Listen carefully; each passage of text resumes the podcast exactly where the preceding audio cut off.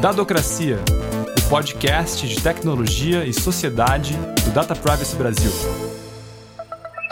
O governo do presidente Jair Bolsonaro já emprega mais de 6 mil militares de ativa e reserva no Poder Executivo, segundo o Tribunal de Contas da União. Eles estão em cargos ligados a quase todas as áreas de atuação do governo inclusive a proteção de dados pessoais e privacidade. No dia 15 de outubro, foram anunciados os cinco indicados para a diretoria da Autoridade Nacional de Proteção de Dados. Três deles são militares. Mas hoje a gente não vai falar do presente e nem do futuro. Nessa edição do Dadocracia, nós vamos contar como a ditadura militar tentou construir um cadastro único com informações de absolutamente todos os brasileiros na década de 70. Atenção! o senhor presidente da República deixou a sede do governo. Deixou a nação acéfala. Eu sou o João Paulo Vicente e quem me acompanha neste episódio do podcast é o Rafael Zanata. E aí, Zanata? Tudo bom, João? Prazer estar aqui. Zanata, hoje a gente vai entrevistar daqui a pouco o historiador Marcelo Viana, que tem um trabalho extenso sobre a história da informática no Brasil. Mas dá um, dá um caldinho pra gente. O que, que foi esse cadastro que se pretendia fazer na década de 70? O que, que foi o RENAP? O RENAP foi o Registro Nacional das Pessoas. Era um projeto que os militares conceberam no final da década de 60 para unificar a identificação civil no Brasil. Essa era uma ideia antiga, né, desde a década de 50, 40, mas os militares concretizaram esse plano, ou tentaram concretizar pelo menos, com Via Serpro, né, que era uma empresa de processamento de dados pessoais criada logo no primeiro ano pós-golpe, pós-ditadura civil-militar, e que concebia é, consistia, na verdade, em tentar unificar dados desde o nascimento até o ciclo de trabalho das pessoas, até o falecimento, tentando unificar num identificador único, que seria o CPF, todo esse ciclo né, cívico da pessoa, promovendo uma identificação em todo o território nacional. E era um projeto bastante ambicioso em termos de, termos de arquitetura de sistema, é, e que não foi executado tanto por problemas técnicos quanto por problemas de liberdades civis. Ele foi muito contestado, inclusive internamente, entre os próprios servidores né, e profissionais do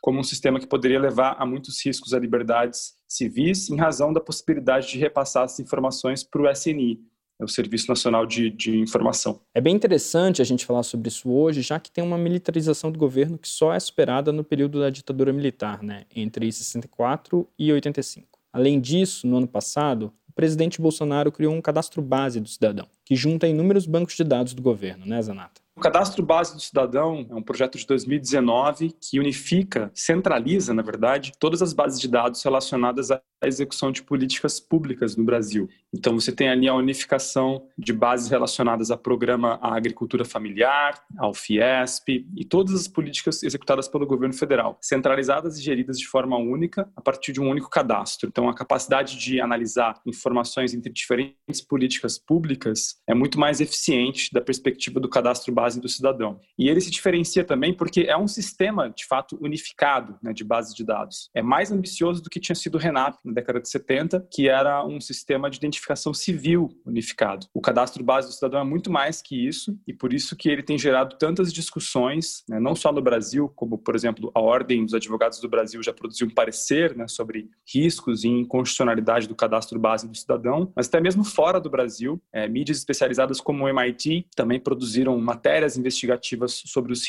riscos relacionados ao cadastro base do cidadão e é um assunto que tem chamado muita atenção dentro e fora do país. Para completar, na semana passada foram anunciados indicados para a diretoria da ANPD, Autoridade Nacional de Proteção de Dados, e três deles são militares. No dia 15 de outubro, o presidente Bolsonaro fez as indicações, né, contendo três nomes militares, e no Data Privacy Brasil, na Associação de Pesquisa, a gente produziu um levantamento né, que foi dado com exclusividade pela Paula Soprano, na Folha de São Paulo, que conseguiu provar, né, trazer evidências de que nos países economicamente avançados, a gente usou uma listagem do FMI, dos 20 países mais ricos, esse fenômeno de militarização é inédito. Nenhum país economicamente avançado tem hoje, em sua composição de autoridades nacionais de proteção de dados pessoais, essa quantidade de militares. Os únicos países que têm hoje militares ocupando esse papel né, de representantes como autoridades de proteção de dados pessoais são Rússia e China. Os outros países possuem autoridades eminentemente civis, né? pessoas que são juristas, engenheiros, médicos, professores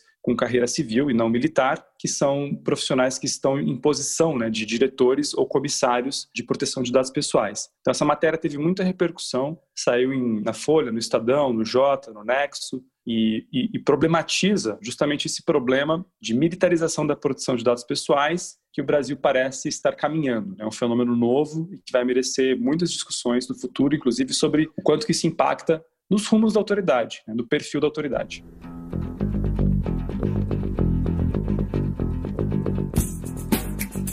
Agora, uma coisa interessante da gente discutir, e bastante difícil também, já que não tem depoimentos tão diretos sobre isso, é como os militares veem a proteção de dados pessoais, inclusive a LGPD. Zanata, um tempo atrás você me contou que em um evento para discutir a lei, um militar de alta patente parecia não entender muito bem qual era o interesse das ONGs nessa história, né? É, essa história foi em 2017, né, num, num, encontro de cibersegurança, e um almirante nos perguntou, né, perguntou a mim e ao Francisco Brito Cruz do Internet Lab também, o que, que nós defendíamos enquanto ONGs, se nós estávamos em defesa da, da nação, da soberania nacional ou das empresas do mercado. Né? E a gente teve que argumentar aqui. Na verdade, a gente entende que as entidades de pesquisa, entidades civis, ocupam uma posição da sociedade civil. Não tem esse código binário, né? Nação versus empresas de fora. Né? E a gente percebeu ali que tinha, de fato, uma dificuldade de entender qual é o papel que as entidades civis podem ocupar nessa discussão. Né? Agora, essa anedota desse almirante, acho que também mostra que, por outro lado, você tem outros profissionais e militares de carreira né, que entendem né, a complexidade que é pensar a proteção de dados pessoais e reconhecem o próprio papel da sociedade civil. Acho que o Coronel Arthur Sabá é uma pessoa que também tem participado, estive com ele muitas vezes em eventos de proteção de dados pessoais na Anatel, nesse encontro de, de 2017 sobre cibersegurança, em outros eventos sobre proteção de dados pessoais. Ele tem uma vivência maior, ele sabe diferenciar, né, pelo menos, segurança de informação de proteção de dados pessoais e tem uma compreensão do papel que as próprias entidades civis né, e acadêmicos e pesquisadores tiveram na construção da LGPD. E, então, tem, acho que, nuances e diferenças né, de percepção entre os próprios militares sobre o que é privacidade, o que é proteção de dados pessoais e qual é o papel da sociedade civil. Apesar de muitos deles saberem a diferença entre segurança pessoal e proteção de dados pessoais, na hora do discurso, essas agendas costumam se misturar. É interessante e esse termo segurança é por que, que o GSI ele tem essa preocupação com a segurança, inclusive relativa à proteção de dados pessoais, porque, vocês observem, a segurança, como esse termo, segurança, no seu sentido estrito senso, ele aparece 21 vezes na LGPD, e aparece 12 vezes no decreto. Né? Ou seja, a segurança é importante, muito importante. Então, nós temos que. O que, que o GSI está fazendo para apoiar os trabalhos da autoridade nesse sentido? Ele está revisando, ele está elaborando diversos dos seus normativos sobre segurança da informação, porque uma das competências do GSI é justamente é, normatizar para a administração pública federal os, os aspectos de segurança da informação, nela incluídos a segurança cibernética, que é o seu carro-chefe. Então, o que, que, será feito? será feita toda essa revisão desse arcabouço normativo. Esse arcabouço será de forte fundamento, a ideia é que ele sirva de forte fundamento, de forte subsídio, para que a autoridade nacional possa começar a desempenhar os seus trabalhos. Esse é o coronel do Exército Arthur Pereira Sabá, citado pelo Zanata agora há pouco. O coronel é diretor do Departamento de Segurança da Informação e Comunicações do Gabinete de Segurança Institucional, o GSI, que é ligado à Presidência da República. A gente convidou o coronel Sabá para participar da democracia no comecinho de setembro, mas ele declinou o convite e disse que não poderia falar pelos militares como instituição. O coronel também ressaltou que a proteção de dados era um tema da Casa Civil e não do GSI.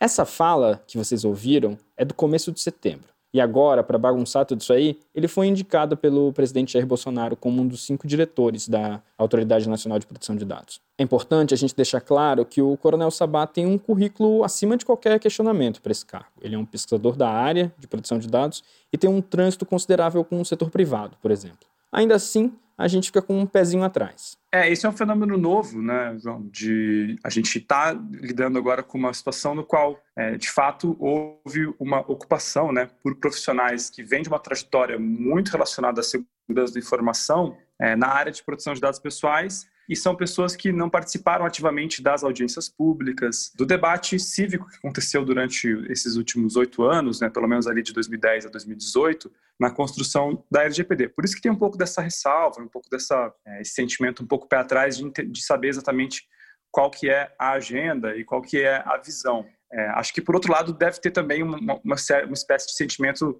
recíproco né, do, do, outro lado, de quem, desses profissionais de segurança da informação que estão agora lidando cada vez mais com os profissionais de privacidade e proteção de dados pessoais. Esse sentimento né, de, de receio ou de um pouco para trás, de forma alguma isso é relacionado a pessoas individuais não receio do Coronel Arthur Sabá especificamente, é, ou do Valdemar, ou do Joacil.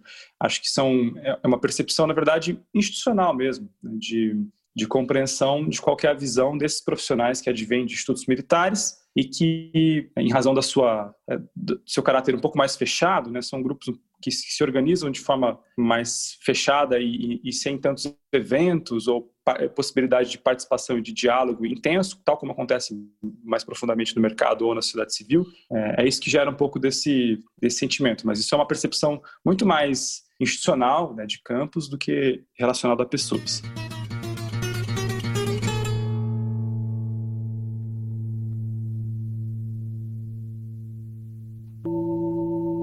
E olha, a gente precisa falar que esse pé atrás com a concentração de dados pessoais na mão de militares não vem de hoje. A questão do, da discussão do número único também era uma, uma discussão importante naquela época e se temia muito, alguns setores, pelo menos, né, essa, o Big Brother, né? de alguém, você tivesse um número que você acompanhasse todo mundo, você daria, teria um, um, uma, um ente controlador desse, dessa. E aí a gente se opunha a isso. Eu me lembro uma vez na Dinamarca, eu estava fazendo um, um, fiquei lá um, um, tempo, alguns meses, e houve um seminário e tinham um, assim, tinham franceses, tinham americanos, tinham dinamarqueses, eu estava lá e todo o pessoal ali naquele naquele lugar que era na, na Universidade de Aarhus, no centro de comunicação, todo mundo era contra o número único, menos os dinamarqueses. Eles não se importavam. E nós ficávamos espantadíssimos, né? porque eles tinham. Aquilo ali era, pelo menos, um, espaço muito diferenciado na relação da confiança no Estado. Então, o máximo que eles imaginavam que podia acontecer seria é, um, um, ente privado se apropriar dos dados para fazer alguma coisa é, contra as pessoas ou contra os cidadãos, tal, mas o Estado não, eles, eles blindavam completamente. O professor aposentado da UFRJ, Ivan da Costa Marques, que vocês acabaram de ouvir, foi uma figura importante do processo de informatização do Brasil a partir da década de 70 e peça-chave na tentativa de desenvolver uma indústria nacional de computadores. O grande debate dessa época, João, da década de 70, não era o debate da privacidade.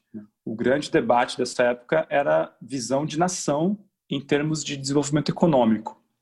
Existia uma cisão muito profunda né, entre os desenvolvimentistas, que encontravam espaço a partir dessas pessoas que tinham ido estudar fora, fazer doutorado nos Estados Unidos e tinham uma visão de transformar a indústria nacional e encampar mesmo um processo de industrialização na informática, né, tendo é, empresas nacionais, campeões nacionais e, e, um, um, destaque nessa área, versus é, as, os, os, liberais e os mais adeptos da ideia de que o caminho para o Brasil seria, de fato, a abertura dos mercados, a importação e o convite para que empresas de fora pudessem se instalar aqui, gerando valores agregados em cadeias produtivas, né, mas não necessariamente induzindo um processo de industrialização. Então, é, é o velho debate dos desenvolvimentistas né, é, clássicos na década de 70, e isso pegou muito forte na década de 80 e foi, na verdade, constitutivo né, da própria noção de reserva de mercado da lei de informática do começo da década de 80, que foi também o grande marcador, né, por assim dizer, do debate sobre a informática naquela época. É, esse debate da privacidade da produção de dados pessoais, isso, na opinião de pessoas que participaram dessa construção na época, né, como Mário, Dias Ripper, foi, na verdade, uma discussão bastante subsidiária, né, bastante secundária. Não era o grande debate travado naquela época no Brasil. Quando a gente fala sobre esse período, não foi só nesse aspecto da tentativa de criar um banco de dados geral sobre os brasileiros que os militares investiram nesse campo da informática. O professor Ivan conta como essa informatização do Brasil foi puxada principalmente por professores e pesquisadores universitários, como ele, e administradores de empresas públicas, mas também acompanhada bem de perto pelos militares. Na virada dos anos 70 para os anos 80, eles cansaram de apenas acompanhar. O SNI, o Serviço Nacional de Informação, uma espécie de antepassado do atual GSI, avançou sobre o CAPRI, que era um órgão responsável por organizar a distribuição de computadores dentro da administração pública, do qual o professor Ivan foi um dos coordenadores. Nós nos chamávamos ou ali de comunidade de informática e eles se chamavam comunidade de informação. E eles sempre desconfiaram, sabe, de, de a gente fazia os congressos, tinha uma revista, tinha o que aos olhos deles era uma ousadia, esse negócio de fazer propostas de para o governo, sabe, incomodava. Quando o Figueiredo foi foi para a, comandar o Brasil, né? Ele esse pessoal saiu da caserna. Então foi bem marcada a, vamos dizer assim, a saída do, dos militares, dessa ala militar que ela não era contra propriamente, hoje eu acho, ela não era contra a política de informática ela era simplesmente oportunista.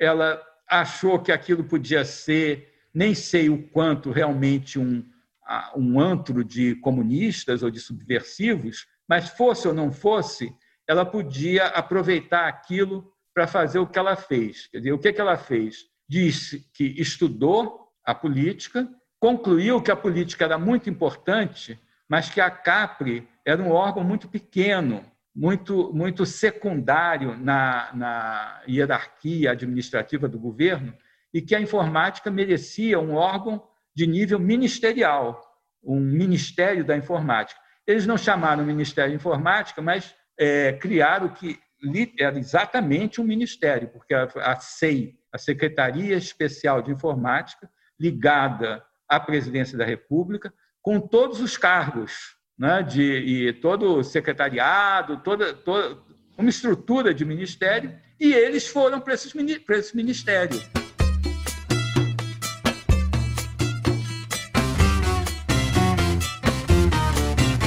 Agora a gente vai aprofundar o papo sobre o RENAP com o Marcelo Viana, doutor em História pela PUC do Rio Grande do Sul. A tese de doutorado do Marcelo chama Entre Burocratas e Especialistas: A Formação e o Controle do Campo da Informática no Brasil. E ele também tem um artigo muito interessante chamado Um Novo 1984, o projeto RENAP e as discussões tecnopolíticas no campo da informática brasileira durante os governos militares na década de 70. Ou seja, o Marcelo é a pessoa certa para a gente ter essa conversa. Marcelo, valeu por aceitar nosso convite. Eu, eu que agradeço. Para a gente começar do começo, o que, que foi o RENAP e em que contexto ele surgiu? A história do RENAP, o Registro Natural é, Registro Nacional de Pessoas Naturais é uma história antiga. A gente pode falar né, que a tentativa do Estado em estabelecer um, um registro unificado de seus cidadãos é, remonta talvez a proclamação da República, quando você começa primeiro registrando, identificando as classes perigosas, né, ex-escravizados, operários, todo tipo de marginais que a elite identificava. À medida que o Estado brasileiro se centraliza, né, no Estado Novo também tem, você tem esses movimentos, né, de tentativa de unificar esses registros e aí tu já começa a contemplar os uma ideia mais de cidadãos, né? então não só as classes perigosas, mas todos os indivíduos. Ah, nos anos 50, a gente tem as primeiras leis que tentam criar um registro único, mas que também não são bem sucedidas. E aí você tem, né, a partir da ditadura militar, aí sim, dentro de um contexto de autoritarismo, um, talvez um contexto mais apropriado, já que os espaços de discussão, de debate público são muito uh, tolhidos, né, principalmente na primeira fase né, da ditadura militar. Então, fica mais fácil para o Estado, através da sua tecnocracia, impor então alguns tipos de, de, de, decisões. E uma delas é a criação então do, do Registro Nacional de Pessoas Naturais, o RENAP. Ele foi idealizado no, no em 1969, tá, dentro do SERPRO, a partir da experiência do SERPRO, né, com a criação do, do CPF, né, do Cadastro de Pessoas Físicas para Arrecadação de Impostos. O SERPRO promove uma verdadeira revolução na arrecadação de impostos, né, através da informatização e criação de bancos de dados, entre eles o CPF. Uh, e isso inspira, então, essa tecnocracia em criar, né, percebem que é viável agora você criar um registro unificado. Então, se pode utilizar computadores para isso, né? Então você criou, então, né? Ou, ou melhor, se idealizou esse registro. É o pai do, do registro tem é o José Carlos Barbosa de Oliveira, né? Ele é um tecnocrata, é, se não me engano, analista de sistemas. Ele acaba então vendo essas experiências do cérebro e propõe então ao Ministério da Justiça né, uma forma então de integrar esses registros. O que, que seria, em síntese, a ideia do RENAP? É você criar uma grande base de dados a partir de todos os registros possíveis e existentes no país, desde os registros de nascimento, né, certidões de nascimento, casamento, óbitos, registros eh, enfim, judiciais, criminais, as carteiras de identidade e outros registros que fossem possíveis. É uma ideia muito ambiciosa, eu diria que até hoje é uma ideia muito ambiciosa, mas para a época, dentro de uma certa a gente está pegando aí uma fase ainda uma transição entre um certo otimismo tecnológico, a crença né, de que essas tecnologias poderiam promover um bem-estar a população, mas ao mesmo tempo você já tem agora um, um, pensamento mais crítico, né?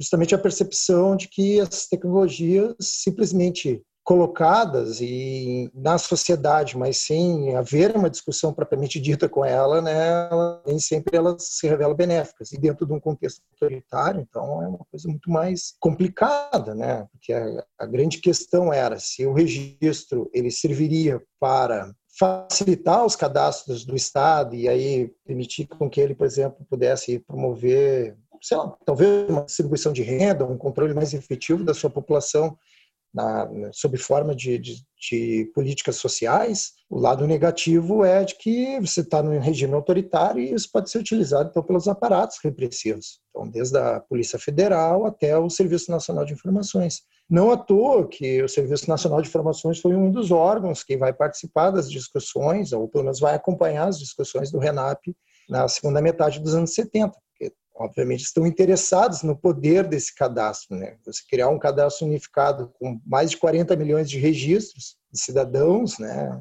é uma coisa muito. É uma, é uma, é, eu, não, eu não tenho dúvidas que é uma forma formidável de controle. Marcelo, o RENAP, durante esse período de discussão, ele foi perdendo tração, foi perdendo força. Ele também tinha oposição interna dentro dos próprios militares, das Forças Armadas. Por que, que o Renato foi perdendo força durante esse período de discussão dele? É, na verdade, a gente pode pensar assim, quando ele foi concebido né, como ideia na, no final dos anos 60, lá dentro do CERP, é um, é um, é um período um pouco tecnicista ali do órgão, né? Está muito ligado ali ao Delfim Neto, a questão da arrecadação de impostos a qualquer custo, né? Então, não tem muito pensamento sobre que efeitos melhor, pode até se ter, mas não, não se levava em conta, né, sobre os efeitos da, na população. Eu diria que tem uma mudança de áreas aí, uma delas é justamente essa comunidade técnico-científica. Alguns deles que eu chamo de nacionalistas tecnológicos, que vão se agrupar na CAPRI. Entre eles vai ter o Ivan da Costa Marques, o Ricardo Sauro, o Mário Dias Ripper, não chega a participar da CAPRI, mas ele está no CERPRE e ele funciona ali como um elo de ligação entre os dois órgãos. São indivíduos que têm uma visão muito mais crítica, né? De um lado eles defendem né, uma autonomia tecnológica, até de certo modo ficam um pouco de, ao lado dos militares na busca de produzir tecnologias no país, mas eles têm uma visão crítica, né, sobre o uso dessas tecnologias. E esses grupos assim começam então a articular não sei se a palavra certa é uma sabotagem, mas você tem, começa a ter uma discussão pública sobre o Renap e eles começam a se colocar contra. E, e isso é muito emblemático. O Ricardo Saur vai na revista Veja lá e fala que, olha, é, um sistema desse vai ter erros e por mais eficiente que ele tenha, que ele seja, ele vai ter 2% de erros e 2% ali pegando o corpo da população é 2 milhões de pessoas que podem ser presas, podem ser injustamente condenadas, podem ser perseguidas por causa de um, de um, de um erro. Então, se cria uma, uma, espécie de consciência de responsabilidade dessa comunidade, né, de, de que essas tecnologias podiam ser mal utilizadas. Inclusive, vários vão lembrar os episódios da Alemanha nazista, das pessoas serem tatuadas com números, né, que eram registros, que eram cartões do IBM. Então, você tem um debate público muito antagônico, né, contrário à implementação desse, desse projeto. Então, eu não diria que, até que está dividido, eu acho que tem uma mudança mesmo. Assim, a maior parte fica contra. Você não tem um ambiente para que esse regime autoritário permaneça, é, ou melhor, essa tecnologia autoritária né, triunfe. Tanto que o próprio governo, depois o governo Geisel, lá em 78, ele mesmo vai acabar retirando depois o projeto, porque ele mesmo vê que não é possível, não vai conseguir aprovar ele. A ideia do Renap surgiu em 69, como você falou, né? E desistiram dela em 78, quase uma década depois. Demorou para começar a acontecer essa reflexão crítica ou já no começo da década de 70 se problematizava o Renap, Marcelo? Uma coisa é a questão pública e a privada, né? A gente não pode esquecer ali que 69, 70 são anos de autoritarismo no seu pleno vapor, assim. Então você tem uma repressão muito grande, então é muito complicado, mesmo em temas tecnológicos, você levantar a voz. Tem episódios, como por exemplo a revista Realidade, em 72 ou 73, se não me engano, ela faz uma matéria e ela aponta já algumas algumas questões críticas assim ao Renap, mas nada muito aberto muito efetivo. Eu acredito que a comunidade, obviamente, já é já estava posicionada contra. Tem uma questão, esse projeto ele começa a ficar mais conhecido a partir do governo Geisel. Ele tem uma fase de discussões intensas no, no, no governo Médici, até 72, onde praticamente terminam o projeto, né? Eles estão com um projeto pronto né, para ser aprovado, mas com a mudança de governo acaba voltando a estaca zero e eles refazem o grupo de trabalho, refazem as discussões, colocam o SNI para discutir junto, mas aí é um momento de abertura política, e esses grupos já estão, o pessoal da CAPRE, os técnicos mais, mais à esquerda dentro do SERPRO, você tem a APPD, que é a Associação dos Profissionais de Processamento de Dados, que surgiu em 77, que também já estão discutindo, porque daí você tem um ambiente que permite essa discussão. Claro, são fichados pelo SNI, ainda não, não é um momento assim de democracia, né, mas você tem uma certa liberdade. E o que eu acho interessante nessa discussão é que, como são técnicos, é, é, é, eles usam uma, uma, uma, questão que eu chamo de fala autorizada. Né? Eles opinam do ponto de vista técnico, mas eles estão emitindo uma opinião política. Então, eles colocam claramente isso. Olha, esse sistema tem imperfeições, mas eu estou falando porque eu sou, sou um engenheiro em eletrônica, sou um doutor em informática, então eu sei o que eu estou falando. E aí ele faz a sua opinião política junto. Então fica um, um, um, algo mais difícil de ser refutado, né? Não é uma mera crítica política, uma denúncia, né? É algo mais mais substância né, dentro desse contexto. Você pode falar um pouco desse interesse mais amplo da ditadura pelo campo da informática? Em que momento o SNI cansou de só acompanhar o debate e decidiu se apropriar dele? Essa é uma longa história. Tem, tem autores, né, é, não recordo se o René Dreyfus, o próprio René Dreyfus num artigo também coloca, mas há uma preocupação do SNI em se institucionalizar.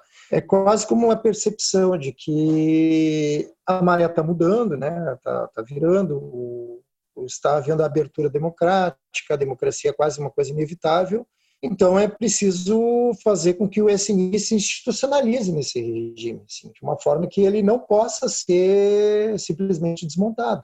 Parênteses é algo que eles conseguem, porque você tem lá no governo Sarney o SNI permanece, né? e em tese seria uma democracia, mas é o mesmo aparato que está lá. Então, há uma preocupação, e aí, dentro daquela doutrina de segurança nacional, contexto de Guerra Fria, de que há áreas de, de, estratégicas que são de segurança nacional, que precisam ter um olhar especializado. E o SNI, então, se coloca como: olha, nós vamos fazer esse olhar, nós vamos começar a controlar isso. Se não controlar diretamente, pelo menos né, que a gente tenha um poder de, de opinião seja em energia nuclear, questão de fronteiras. É, inclusive, nos anos 80, tem uma charge da, da, do Estado de São Paulo, que é um povo, que é do Conselho de Segurança Nacional, onde o SNI tinha uma ligação muito forte, e o povo está tomando conta de todos os assuntos que passam no país, aviação, fronteiras, indígenas, e no meio disso, informática. Havia um, uma ambição do governo, desde o final dos anos 60, né, em aí a gente pensar que o Estado brasileiro é autoritário, mas é desenvolvimentista, né, de controlar essas tecnologias, de produzir essas tecnologias de, de, de informática no país. E o SNI, ele pegando essa mudança do governo Geisel, onde ele é, começa a ter essa transição para abertura, o SNI percebe a chance de avançar sobre o terreno da informática. Por quê? Porque a informática ela é levada ali por um órgão eminentemente civil, que é a CAPRE, ligada à Secretaria de Planejamento. E a CAPRE, institucionalmente, ela não era forte, ela não tinha leis que efetivassem né, o seu poder decisório. Ela tomava as suas decisões muito através de resoluções e era, inclusive, acusada né, de tomar decisões de maneira casuísticas. Mas o SNI percebe que era um grupo, embora muito barulhento, né, muito crítico e de que estava realmente conseguindo conduzir e constituir uma indústria nacional de informática, era necessário retirá-los, assim, porque não eram confiáveis, eram indivíduos que alguns deles considerados muito à esquerda. E aí o SNI então Primeiro, ele passa por um processo de informatização interna, ele se sofistica, né? O Otávio Medeiros, que é o o coronel, é, ele não é o chefe do SNI, né, que é o Figueiredo, mas ele é o chefe da Escola Nacional de Formações, né, então ali se cria toda essa ideia de que o SNI tinha de avançar sobre essas áreas estratégicas, que ele precisava se tornar tecnologicamente forte, então ele constrói uma grande competência né, na área de informática, ou seja, ele se sofistica, né, e aí a partir daí ele começa então a fazer os estudos, ele fecha um acordo com o CNPq, que é mais contraditório ainda, né? com um desafeto desses nacionalistas tecnológicos, que é o John Pérez, enfim, em fins de 78. E aí, a partir desse convênio com o CNPq, eles começam, então, a fazer um grande estudo, né? a chamada Comissão Cotrim, que daí você também tem a participação do Ministério das Relações Exteriores, né? o Itamaraty, o embaixador Cotrim, né, o que chefia e que participa dessa comissão, e faz então um grande levantamento sobre as condições do desenvolvimento da informática no país. E aí, é claro, na verdade, há um verdadeiro recrutamento daqueles que eles entendem que podem apoiar a sua causa e aqueles que eles entendem que têm que ser defenestrados. E aí é o fim da CAP, né? A CAP nos anos 1979 ela continua existindo, né? Já no governo Figueiredo, mas muito sem forças, porque está havendo toda essa grande discussão, essa grande investigação interna. Assim. Então, esses militares eles vão nas universidades, vão na indústria, investigam tudo sobre o que é informática, sobre o que é eletrônica, para tentar montar um cenário e provar, olha, a turma da CAP é um... eles têm boas intenções, né, que é o final da, da, do estudo deles é essa, mas que eles não têm força e nem poder para gerir um campo tão importante e de segurança nacional. E aí se cria a Secretaria Especial de Informática, e aí nós temos a Secretaria Especial de Informática intimamente relacionada ao SNI, pelo menos na primeira metade da década de 80. Mas vale dizer que dessas figuras do SNI, algumas são bem expressivas. Né? O Gilbert Brisda, por exemplo, que foi o, o segundo chefe do, do, da Secretaria Especial de Informática, o Edson Dietz, e que eram, de certo modo, nacionalistas, defendiam né, a, o desenvolvimento de uma indústria nacional. Claro que na visão militar, né, sob controle, sem a turma da capa ali pregando o fim do RENAP tentando debater aspectos mais sociais da tecnologia. Marcelo, você como um historiador olhando para esse período de mais de 40 anos atrás, que balanço que você faz com hoje, né, com esse cenário que a gente tem de uso de tecnologia pelo poder público? É, te preocupa o quê? O que, que age diferente hoje? Olha, fazendo uma comparação assim muito a grosso modo, eu diria assim ó, que nos anos 70 uh, faltou ali uma base técnica para conseguir estabelecer. O RENAP era impossível de, de, ser efetivado da forma como eles queriam, porque as próprias bases de dados, né, os, o software da época eram mais complexos, mais complexos não é o termo, mas eram diferentes, né? Então as possibilidades eram menores, eram usavam sistemas hierárquicos muitas vezes, enfim, através de mainframes, é, se se hoje ainda, né, se acessar registros civis determinadas regiões do país é complicado. Nos anos 70, muito mais, então aquela ambição de, de unificar todos os registros era algo factível, não, não, havia como acontecer. E você tem ali uma mobilização ainda que tímida, vamos dizer, por causa do ambiente autoritarismo, mas você tem uma mobilização, uma conscientização da, da, da dessa comunidade técnico-científica de apontar o problema. Olha, isso não é bom. Isso por trás de uma eficiência do Estado, né? Não vamos esquecer que é um Estado autoritário. Isso vai ser utilizado para, pode ser utilizado para perseguir.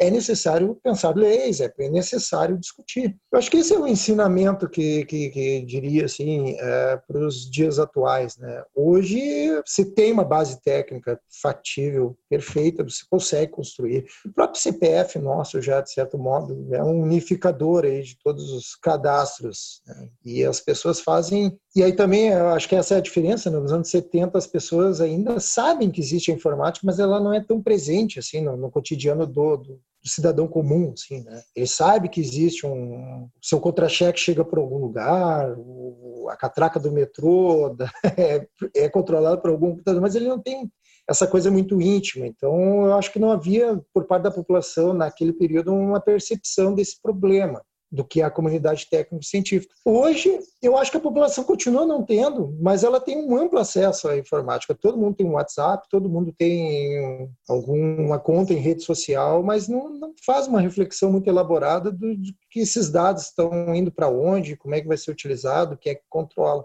Eu acho que de ensinamento fica essa mobilização que hoje existe, né? Como vocês, como outros grupos que propõem discutir, né? Olha, para que serve esse dado? Por que ele está sendo utilizado? E agora com essa questão da autoridade nacional aí na mão de militares, né? Como é que esses caras que estavam lá nos anos 70 querendo dominar o campo, agora estão aí de novo, vão utilizar os nossos dados? O que, eles vão fazer? O que eles vão usar? Eu acho que Hoje a gente tem mais canais para denunciar, para falar, para se contrapor. Ainda estamos numa democracia, eu acredito. Coisa que nos anos 70 você ainda fala, coloca, mas ainda é tudo muito tímido, muito distante da população, eles não conseguem perceber. Hoje, bem colocado, bem discutido isso, com certeza faça entender mais, assim. É, embora a gente tenda sempre ter um uso crítico das tecnologias, a gente tem muito mais informações do que aquele período. Então, hoje a gente consegue, se houver uma mobilização de grupos suficiente bem organizados, a gente consegue sim mobilizar também a população para que eles percebam essas questões, né? E que não saiam hein, preenchendo enlouquecidamente cadastros para qualquer coisa, né? ou disseminando fake news, coisas desse tipo. Marcelo, agora, em um de seus textos, você conta uma história do Darcy Ribeiro, né, que teve um problema indo viajar para o Uruguai e que apareceu ali no sistema de, de computador informações relacionadas à, à filiação política dele, atividade política. Que história é essa aí do Darcy, nosso grande Darcy Ribeiro? Pode contar para gente? Na verdade, foi assim, o Darcy Ribeiro, ele... Quem conta né, é a Vera Dantas, né, resgatou essa história através do jornal Data News, né?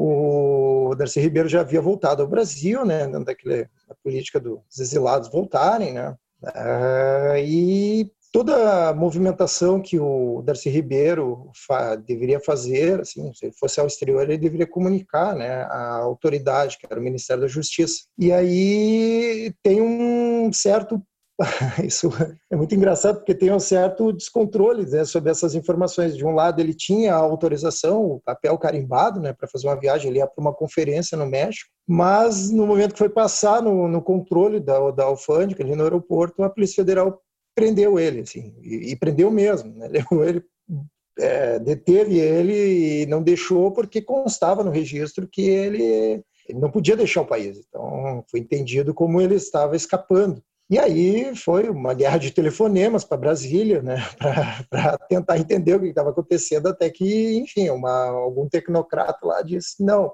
ele de fato tem autorização, ele pode viajar. Acabou não viajando, né, mas isso repercutiu na imprensa. A gente já está num processo de abertura política e essas notícias já vazam na imprensa.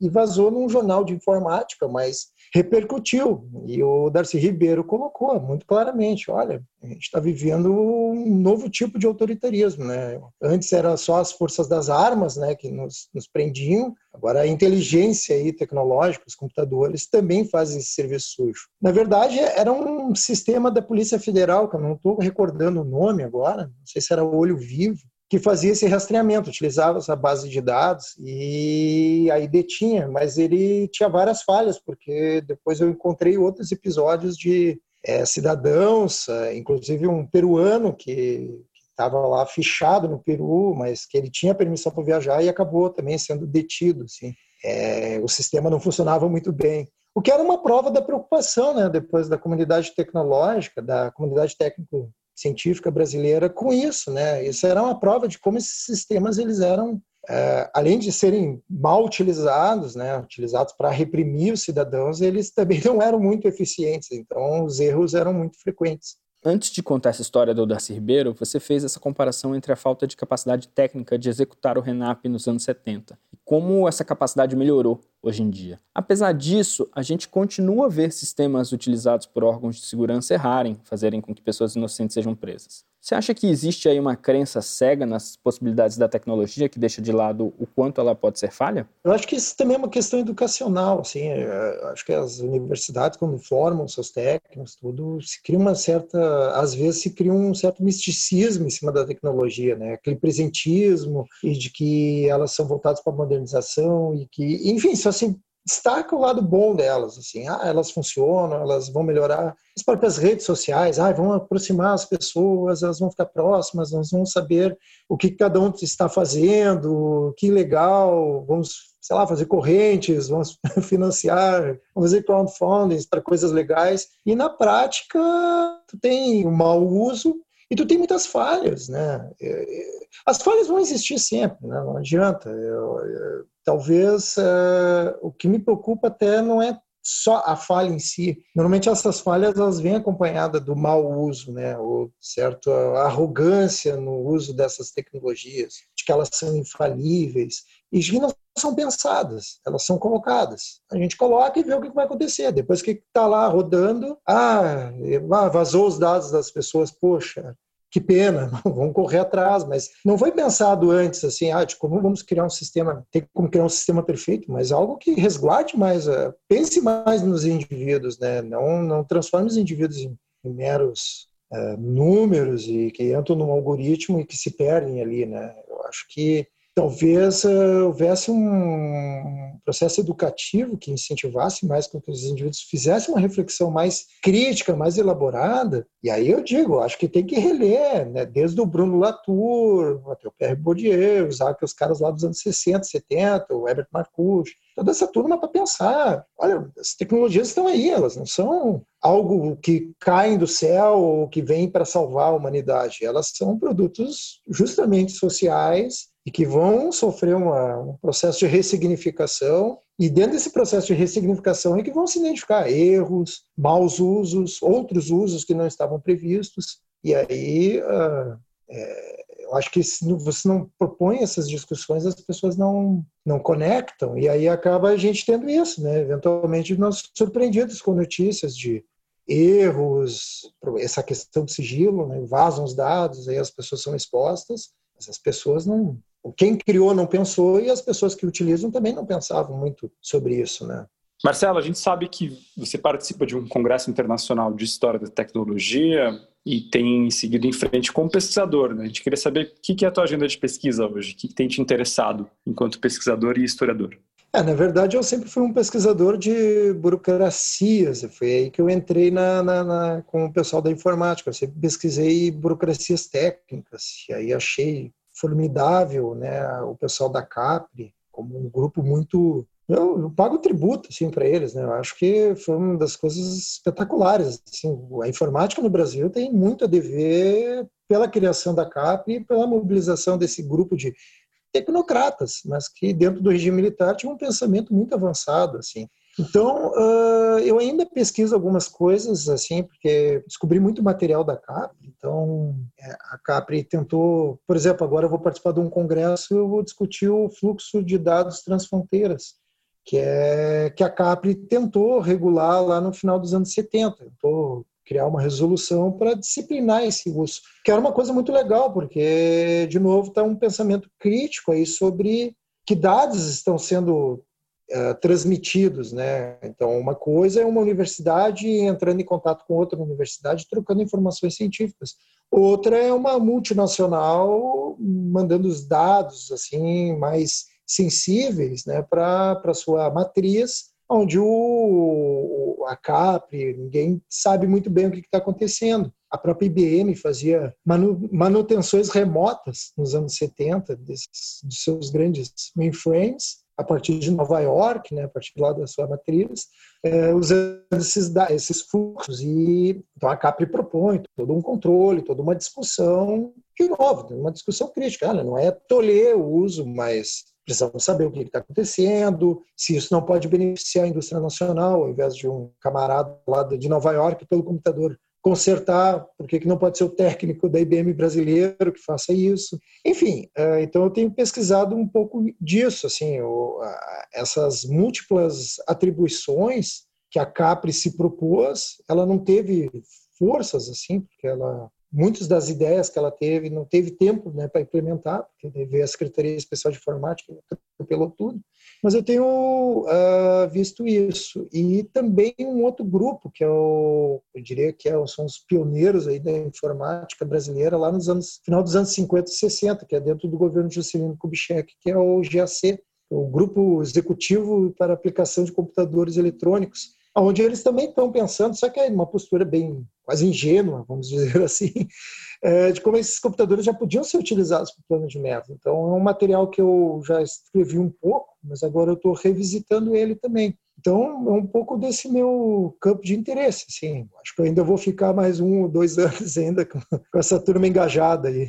É muito interessante você falar dessa questão do fluxo internacional de dados, porque no nosso episódio 27 a gente discutiu isso que continua a ser um tema muito relevante, né? É até um pouco. Claro, eu, quando uma vez eu falei sobre isso, as pessoas começaram a rir, né? E, tipo, pô, mas tem internet aí, os caras estão lá uh, negociando a liberação de um canal com a Embratel para que ele possa ligar o computador dele à sua matriz lá no exterior. Pô, olha como o Brasil era ultrapassado, olha que, que coisa retrógrada. Mas não é, não é. Eu acho que os, os camaradas eles estavam dentro das técnicas possíveis da época, nas tecnologias da época, estavam pensando longe, né? Eles estavam justamente preocupados com isso. Olha, esses dados estão circulando e a gente não sabe o que está circulando. Pode pode ser uma bobagem, ah, mas ah, pô, eles estão só mandando dados de pagamento, mas uh, podem também estar tá mandando outros tipos de informações é, os próprios cadastros das pessoas, né, das companhias aéreas tinham cadastros no exterior, né, bases de dados que ficavam em Atlanta, ficavam nos Estados Unidos.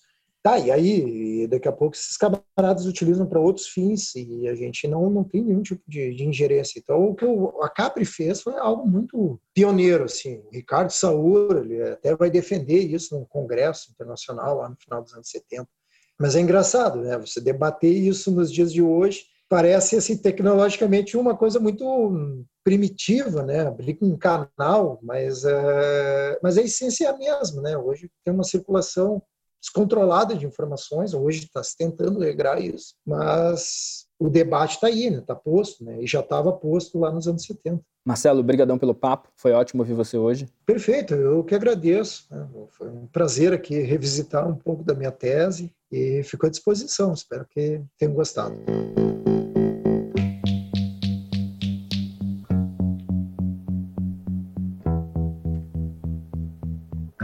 Nós falamos que o coronel Arthur Sabá foi um dos indicados para a diretoria da ANPD, Autoridade Nacional de Proteção de Dados. Também estão nessa lista o coronel Valdemar Gonçalves Ortunho Júnior, atual presidente da Telebrás, e o tenente-coronel Joacil Basílio Rael. Completam a lista a Miriam Wimmer, diretora de Serviços de Telecomunicações no Ministério das Comunicações, e a advogada Nairane Farias Rabelo Leitão. Zanata, a gente está acabando. Qual que é a sua mensagem final hoje? Olha, João, eu espero que os dias sejam menos emocionantes do que foram os dias 15 e 16 de outubro. Né? Foram nomeações que saíram de noite, pegou todo mundo de surpresa, foi muito intenso. Teve sabatina marcada para dois dias seguidos, Então, espero que os próximos dias sejam mais calmos e que a gente possa enfrentar essas discussões com bastante profundidade. E esse é um assunto que vai voltar muito aqui no Dadocracia e a gente vai acompanhar né, com muito detalhe na Associação de Pesquisa. Com certeza, Zanata. Hoje a gente começou o Dadocracia com um áudio da madrugada de 2 de abril de 64, quando começava a ditadura militar. Naquela noite, o senador Auro Moura Andrade anunciou que o João Goulart não era mais presidente do Brasil. No fundo desse áudio, é possível ouvir o então deputado Tancredo Neves gritar canalhas, canalhas, numa cena que se tornou emblemática. A fala que nós usamos do coronel Arthur Sabá foi feita durante um webinar da Frente Empresarial em Defesa da LGPD e da Segurança Jurídica, no dia 14 de setembro. E a nossa trilha sonora foram pequenos trechos instrumentais das músicas Doridor, A Noite do Meu Bem, Man e Menina Jesus, todas lançadas pelo Tom Zé na década de 70. A música A Noite do Meu Bem é da Dolores Duran.